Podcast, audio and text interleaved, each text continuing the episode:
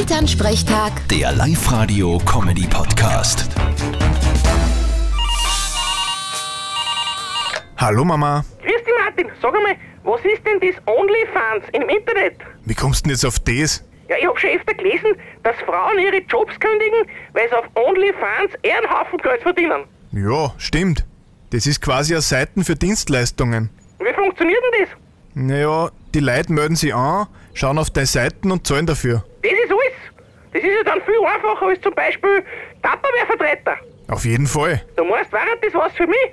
Tupperware-Vertreterin. Ja, wieso nicht? Nein, nein, das andere, das OnlyFans. Na, ich glaub nicht.